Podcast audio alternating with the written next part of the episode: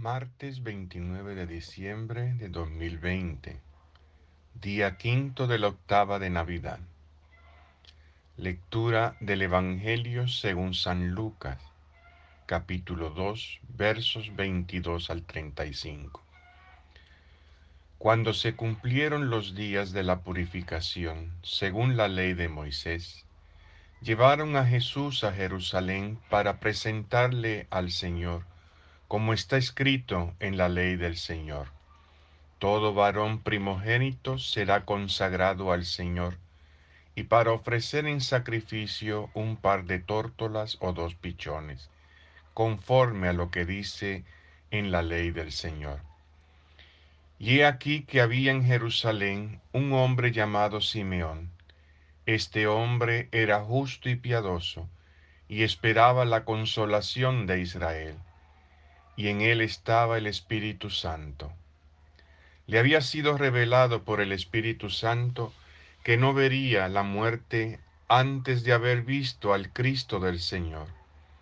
Movido por el Espíritu vino al templo, y cuando los padres introdujeron al niño Jesús para cumplir lo que la ley prescribía sobre él, le tomó en brazos y bendijo a Dios diciendo, Ahora Señor, puedes, según tu palabra, dejar que tu siervo se vaya en paz, porque han visto mis ojos tu salvación, la que has preparado a la vista de todos los pueblos luz para iluminar a los gentiles y gloria de tu pueblo Israel.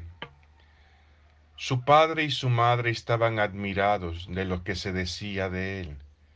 Simón, Simeón les bendijo y dijo a María, su madre, Este está puesto para caída y elevación de muchos en Israel, y para ser señal de contradicción y a ti misma una espada te atravesará el alma, a fin de que queden al descubierto las intenciones de muchos corazones.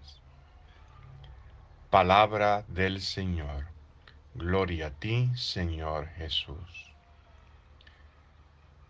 Hoy 29 de diciembre festejamos al Santo Rey David pero es a toda la familia de David que la iglesia quiere honrar y sobre todo al más ilustre de todos ellos, a Jesús, el Hijo de Dios, Hijo de David. Hoy, en ese eterno hoy del Hijo de Dios, la antigua alianza del tiempo del rey David se realiza y se cumple en toda su plenitud. Pues como relata el Evangelio de hoy, el niño Jesús es presentado al templo por sus padres para cumplir con la antigua ley. Cuando se cumplieron los días de la purificación según la ley de Moisés, llevaron a Jesús a Jerusalén para presentarle al Señor como está escrito en la ley del Señor todo varón primogénito será consagrado al Señor.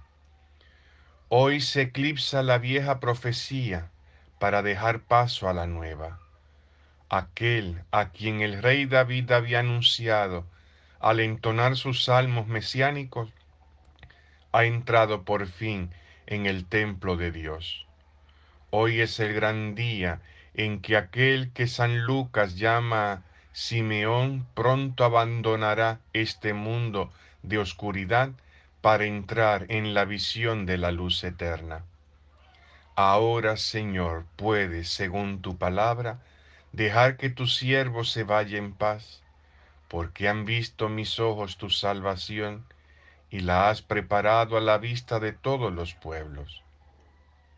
También nosotros, que somos el santuario de Dios en el, en el que su Espíritu habita, debemos estar atentos a recibir a Jesús en nuestro interior. Si hoy tenemos la dicha de comulgar, pidamos a María, la Madre de Dios, que interceda por nosotros ante su Hijo, que muera el hombre viejo y que el, y, y que el nuevo hombre nazca en todo nuestro ser, a fin de convertirnos en los nuevos profetas, los que anuncien al mundo entero la presencia de Dios tres veces santo, Padre, Hijo y Espíritu Santo. Como Simeón, seamos profetas por la muerte del hombre viejo, tal como dice el Papa San Juan Pablo II, la plenitud del Espíritu de Dios viene acompañada, antes que nada, por la disponibilidad interior que proviene de la fe.